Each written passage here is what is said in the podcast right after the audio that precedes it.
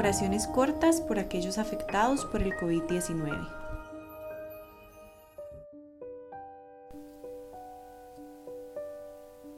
Por aquellos que perdieron su trabajo.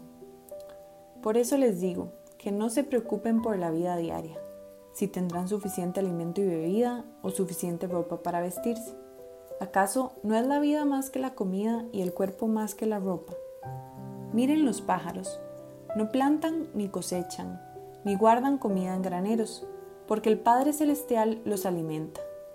¿Y no son ustedes para Él mucho más valiosos que ellos? Mateo 6, 25 al 26. Dios, ¿en qué momento llegué a este punto en que perdí mi trabajo? Fue una noticia inesperada, la cual me ha tenido bastante abrumada. En este momento no lo entiendo y he de confesarte que me asusta no poder suplir mis necesidades y las de mi familia, o peor aún, no poder pagar las deudas. Dentro de todo, me da paz oír esta promesa, donde dejas claro que soy valiosa ante tus ojos, donde me invitas a no preocuparme porque cuidas de mí. Confío, Señor, en que tú mejor que nadie conoces mis necesidades y las vas a suplir según mejor lo consideres.